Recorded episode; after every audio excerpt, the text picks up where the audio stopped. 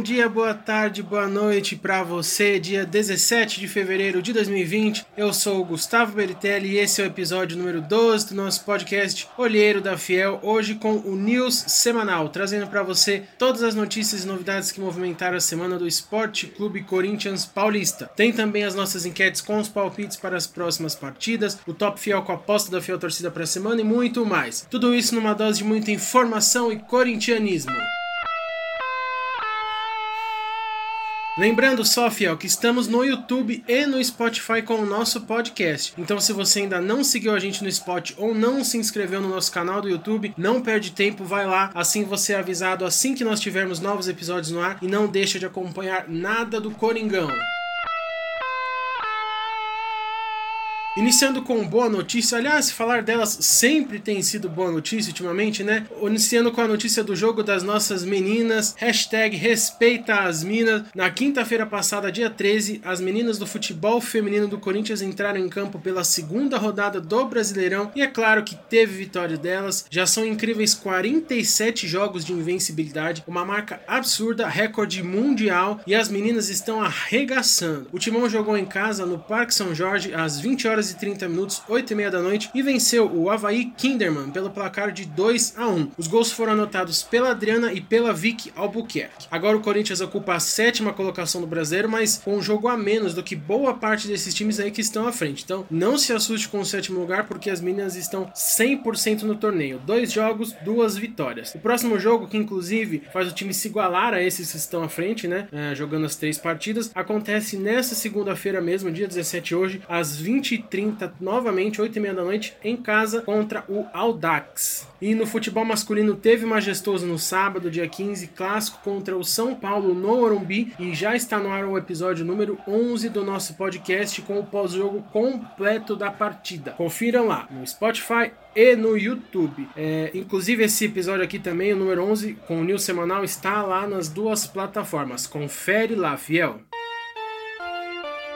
Pois é, depois do jogo de quarta-feira da eliminação da Libertadores, rolou a notícia que o Pedrinho, que foi expulso com incríveis 28 minutos de jogo, que saiu chorando do estádio e no dia seguinte ficou trancado no quarto, ficou bem abalado. Foi possível sentir isso também no jogo de final de semana contra o São Paulo. Ele entrou e participou bem pouco da partida, pelas próprias condições do jogo, é claro, mas é, também deu para sentir ali um momento meio sem confiança dele. Para ser bem sincero, eu também cheguei o Pedrinho em casa assistindo a expulsão dele contra o Guarani. Eu fiquei bravo, mas a gente tem que dar um desconto né? É um craque, é um jogador diferenciado, mas além disso, é um ser humano como todos nós, que erra, que falha, e por cima é um moleque novo, né? Um menino aí. Então colocar nas costas dele o peso de uma eliminação, como muita gente fez, é algo que às vezes nem jogador experiente aguenta. Quem dirá o menino, né? O moleque. Então vamos dar um desconto aí, um crédito. Doeu sim, tá doendo, mas tem que passar, não é legal da nossa parte, olhando o lado humano dele, fora o lado profissional, de jogar bola e tudo mais, atacar um moleque assim. Então que o Pedrinho possa recuperar a confiança, ficar bem e voltar a dar alegria para Fiel enquanto ele vestia o nosso manto, né? Inclusive, voltar atrás ele não pode, mas jogar bem, voltar a jogar bem ele pode, né? Ajudar a gente aí no presente e no futuro. Então vamos pensar assim para que dê tudo certo. Dessa forma, o único beneficiado disso tudo vai ser o nosso Coringão. Então vamos dar o nosso apoio e esperar uma volta por cima do nosso camisa 10 atual.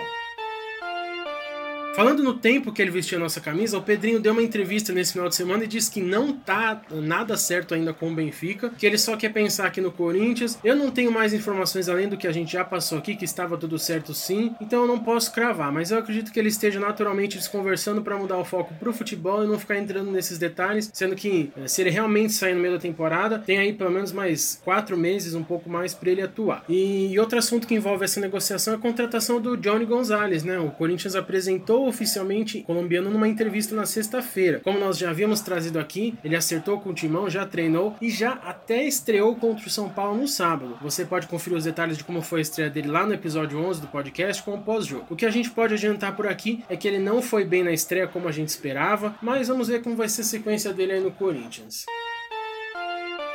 E na semana passada, o Corinthians avançou em negociação com o volante Ederson, que estava no Cruzeiro e rescindiu o contrato. Existe muito interesse do timão no atleta, ele também tem interesse em jogar aqui no Alvinegro, então as partes tiveram conversas que caminharam bem. Alguns ajustes, principalmente em questão de valores, precisam ainda ser realizados, mas ao que tudo indica, a gente deve ter novidades em breve. Ao contrário do que disse o Duílio na semana anterior, né, que o timão é, já estava com o elenco fechado, o Corinthians ainda deve ter mais um reforço aí para apresentar futuramente. Eu, particularmente, não conheço o futebol futebol dele tão bem, mas as resenhas dizem que ele joga bem de segundo volante, bom é, marcador, bom mordedor, né? Com uma boa marcação e uma boa cobertura. Então vamos aguardar o desfecho dessa negociação e ver se concretizada mesmo, como será a presença do Ederson nesse time do Corinthians. Uma única coisa que eu falo, que eu já adianto, é que ele deve ser reserva do Cantídio e do Camacho, e se ele não tiver uma boa saída de bola, se ele não jogar distribuindo bem o jogo, como fazem esses dois volantes titulares, ele vai ser só mais um jogador aí que deve ser pouquíssimo aproveitado. Exemplo disso é o Gabriel, que é um bom jogador, raçudo. Eu particularmente gosto dele, mas ele não tem uma saída de bola tão boa, tão precisa. É, as poucas vezes que ele jogou com o Thiago Nunes, ele não foi tão bem, justamente por isso que ele acabou ficando sobrecarregado. Então vamos aguardar o desfecho disso tudo. E se realmente se concretizar, vamos ver como vai ser a, a atuação, né? Como vai ser o futebol do Ederson nesse time do Corinthians e do Thiago Nunes.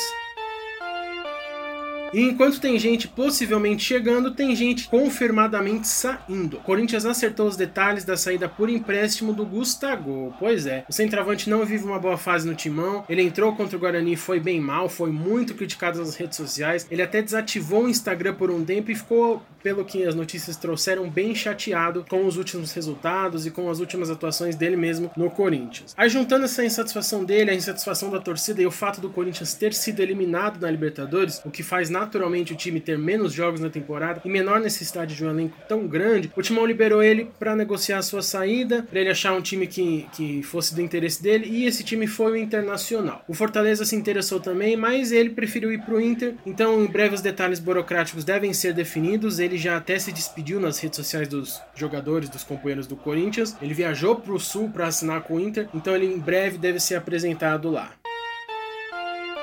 E uma última notícia e boa notícia é que o Corinthians deve ter em breve o retorno do Ramiro. O Ramiro que vinha jogando muito bem no início da temporada, ele acabou se lesionando infelizmente. Ele deve voltar logo pro timão. Ele está quase recuperado de uma lesão que teve lá naquele jogo contra a Ponte Preta no Paulista. Porém, ainda acredita-se que ele volte somente na próxima semana, talvez disponível para o jogo contra o Santo André, que acontece no dia 26, que é não essa quarta-feira agora, a outra, ou então ele só vai voltar no jogo contra o Novo Horizontino, que é no dia 7 7 de março, só no próximo mês.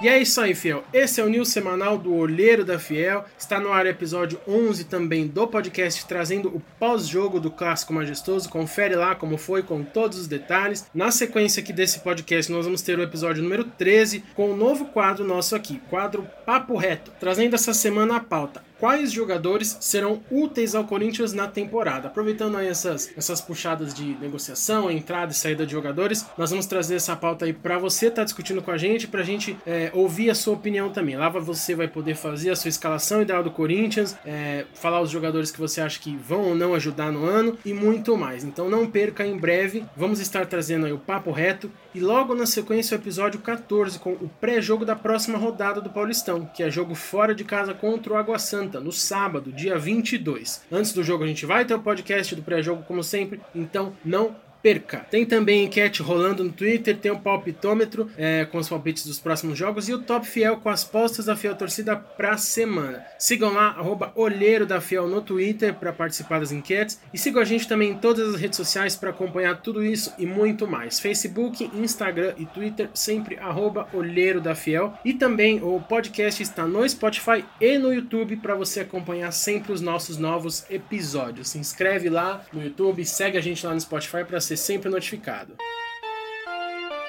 Semana que vem tem mais Fiel, mais news semanais para vocês, para você conferir todas as notícias e as novidades que movimentam o staff do nosso Coringão. Fiquem ligados aí e não percam nada. Eu sou o Gustavo Beritelli, olheiro da Fiel. Muito obrigado e vai Corinthians!